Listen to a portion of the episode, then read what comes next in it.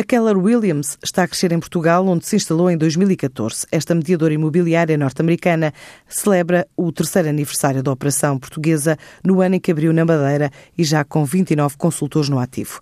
Na hora do balanço, um dos sócios do franchising em Portugal, Eduardo Garcia e Costa, fala da conquista de alguns marcos. O balanço uh, está claramente uh, acima das expectativas.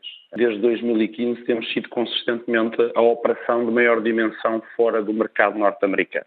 A Keller Williams é, é, é, uma operação que está, está presente em todos os estados do mercado uh, americano eh, tem, tem uma operação com, com 34 anos no, nos Estados Unidos, que se foi desenvolvendo em vários estados e nunca houve um arranque tão rápido de um país ou de um estado como o arranque da KW em Portugal, que basicamente é servido por mais de 1.500 associados eh, e neste momento, digamos assim, nos grandes centros imobiliários como Porto, Lisboa, Cascais, parte do Algarve, sobretudo o, Bar, o Barlavento, já somos a segunda maior rede eh, de mediação imobiliária eh, em Portugal. Com mais de 1.500 associados distribuídos por 20 centros de norte a sul do país, esta empresa estabeleceu como objetivo para 2018 chegar aos 2.500 associados. Os objetivos são continuar a crescer, eh, porque nós acreditamos que está a haver uma, uma, uma mudança é? que dá, no fundo, menos oportunidades para as pessoas mais qualificadas.